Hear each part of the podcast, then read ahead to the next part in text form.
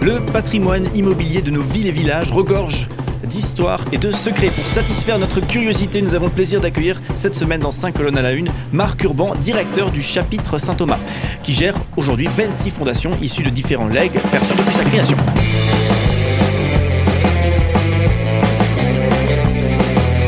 5 colonnes à la une, notre invité de la semaine. Voilà, difficile de, résumer euh, le chapitre Saint Thomas, ce que c'est pour bien resituer le contexte et pour vous lancer euh, dans les secrets euh, proposés par le chapitre Saint Thomas. mais effectivement, le, chapitre Saint Thomas, c'est un organisme qui gère une quantité de biens importantes, des biens immobiliers, des appartements, notamment à Strasbourg, mais également des terrains qui sont notamment en Alsace et loués à des fermiers. donc une quantité importante de biens et on l'évoquera notamment demain, ces biens qui sont destinés à euh, du coup financer euh, des actions en faveur de, de l'éducation, donc les fruits issus de, de, l'usage de ces biens. Il y a beaucoup de choses à dire, euh, donc difficile de résumer tout ça, mais on va aller dans, dans, des, dans les secrets. On aime bien les secrets et, et visiblement le chapitre Saint Thomas également, puisque euh, chaque année, lorsque vous regroupez vos amis, les partenaires, euh, vous présentez cette rencontre annuelle euh, comme les secrets, à la découverte des secrets du chapitre Saint-Thomas. Marc Urban, vous êtes directeur du chapitre Saint-Thomas. Il y a beaucoup de secrets à découvrir justement dans ce patrimoine immobilier ou foncier. Bonjour à tous. Alors peut-être que le premier des secrets, mais que personne n'a jamais perçu en tant que tel, c'est de savoir pourquoi euh, cette institution qui est pratiquement euh, millénaire, euh, voire, voire, plus si on remonte à l'origine de son histoire, quel est le, secret de cette, de cette longévité? Peut-être le secret réside tout simplement dans, dans le sens de, de, sa mission, en tout cas celle qu'il s'est donnée depuis de, de, longs siècles et que les, les protestants lui ont donnée. Euh, c'est-à-dire celui de, soutien à l'enseignement et à l'éducation euh, scolaire. Donc, euh, je, pense que si les protestants n'avaient pas opéré ce virage à partir de 1524, il est fort à parier que le chapitre aurait connu le, même sort que beaucoup de monastères au moment de la Révolution, c'est-à-dire qu'il aurait été dissolu et c'est bien confisqué. D'accord. Et le chapitre n'a pas été embêté, entre guillemets, euh, durant la Révolution? Non, justement, euh, il y a un chanoine de, l'époque qui est monté à Paris, comme on dit, qui est allé voir les révolutionnaires et pendant deux ans, il leur a expliqué que les protestants à Strasbourg avaient fait la révolution avant l'heure, puisqu'ils avaient euh, réorienté l'emploi des, biens du chapitre justement en direction de, l'éducation des, jeunes. D'accord. Et ça avait fait mouche? Et ça avait fait mouche, oui, oui, ça, ça a fonctionné. Et c'est d'ailleurs, il paraît, une des raisons pour laquelle euh, en Alsace, les protestants, contrairement aux catholiques euh, de l'époque, ont pu, enfin la communauté protestante a pu garder euh, un grand nombre de, leurs de biens et que aujourd'hui, ce sont souvent les paroisses qui sont encore propriétaires de leur église. En tout cas, c'est une des raisons pour laquelle le chapitre de Saint Thomas euh, est, propriétaire aujourd'hui de, l'Église. il y a de nombreux biens, mais également effectivement des, biens dits historiques. Hein. Donc on pense à ce bâtiment euh, qui, est sur les, quais à, Strasbourg, qui, abrite l'UEPA, l'Union des Églises protestantes d'Alsace et de Lorraine. On pense à, l'église Saint-Thomas également qui, qui, a, qui a Strasbourg. Et quand on entre dans ces bâtiments ou dans ces bâtiments annexes, on voit pas mal de choses dans les boiseries. On, voit des choses qui sont marquées d'histoire. Et d'ailleurs, vous nous l'expliquez hein, lorsque on, assiste à, cette fameuse journée des secrets du chapitre Saint Thomas. Est-ce que donc il y a déjà eu beaucoup hein, de révéler ces secrets, euh, donc qui sont finalement des, éléments de patrimoine, des éléments d'histoire autour du bâtiment. Est-ce que vous pouvez nous donner euh, peut-être une ou deux anecdotes justement euh, que vous vous avez particulièrement aimé et apprécié découvrir justement dans ce patrimoine que vous gérez? Alors dans ce patrimoine, on trouve par exemple dans nos salles de réception des tableaux euh, qui représentent euh, des personnalités protestantes, euh, alors soit qui ont joué un rôle pour le chapitre, soit pour la ville de, Strasbourg, puisque très longtemps le chapitre avait un rôle très important dans la vie de, de Strasbourg, puisque c'était un chapitre très reconnu. Euh, et euh, alors malheureusement, malheureusement, disons aujourd'hui avec nos yeux, on se dit bon, ces portraits, ce sont beaucoup d'hommes, euh, souvent habillés en noir, donc dans l'austérité un peu telle qu'on la voit des, protestants de de, de, de, l'époque. Il y a très peu de portraits de, femmes, il y en a, il me semble, deux. Euh, et je me suis toujours posé la question de savoir quelle était la valeur finalement de ces, euh, de ces tableaux euh, et, ce qu'ils pouvaient nous apporter jusqu'au jour où effectivement après en avoir parlé avec des, conservateurs qui m'ont expliqué que euh, de Strasbourg, il reste très peu euh, de, tableaux justement euh, du XVIIe et XVIIIe siècle, et donc que nous avions cette chance incroyable d'être propriétaire de tels tableaux.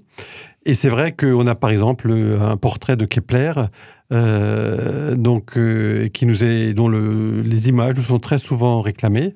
Mais nous avons aussi eu euh, une demande d'une dame qui, écrivait une thèse et qui voulait voir les tableaux des, femmes pour voir bah, comment elles étaient habillées, pour voir son, son, sujet tourné autour de la mode, en fait, au XVIe et XVIIe siècle.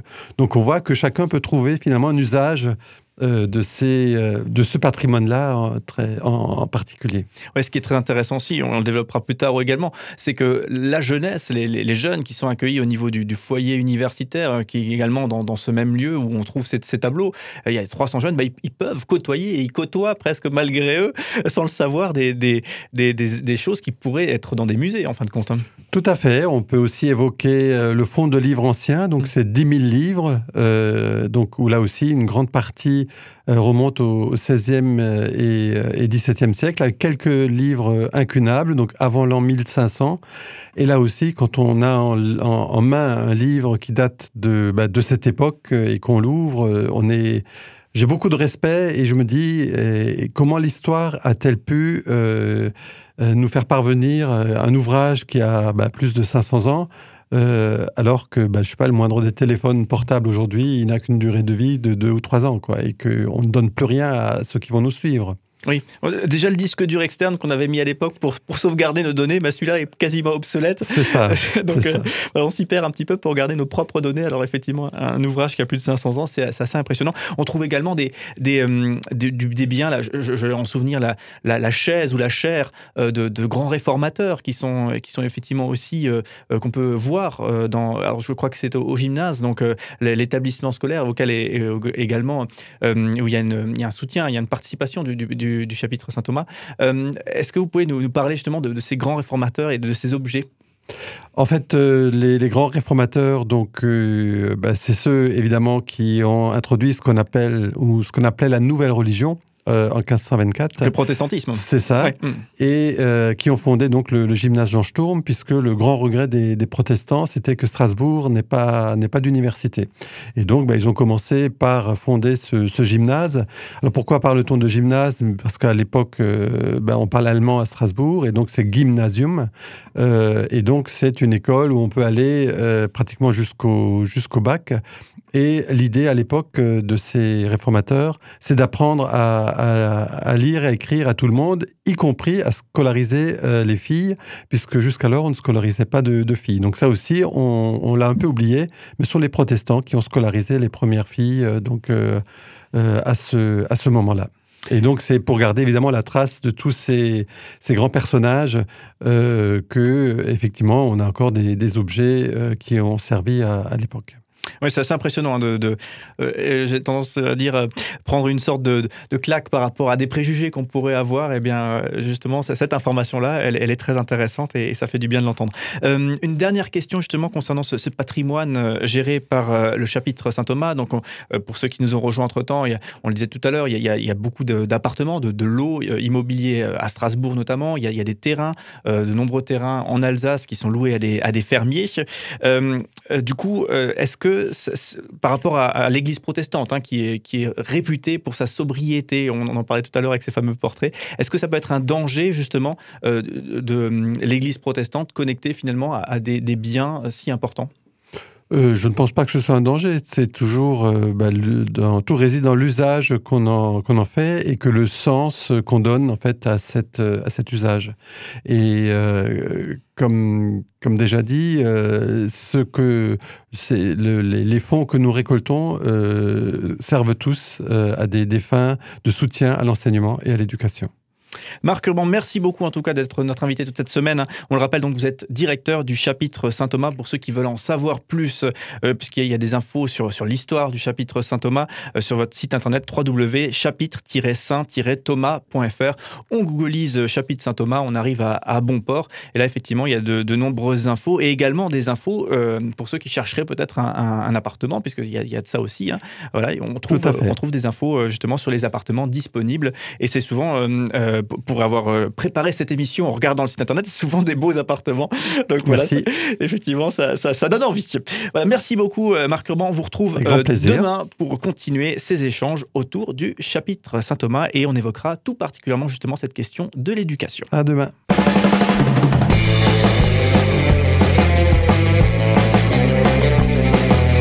Cinq colonnes à la notre invité de la semaine.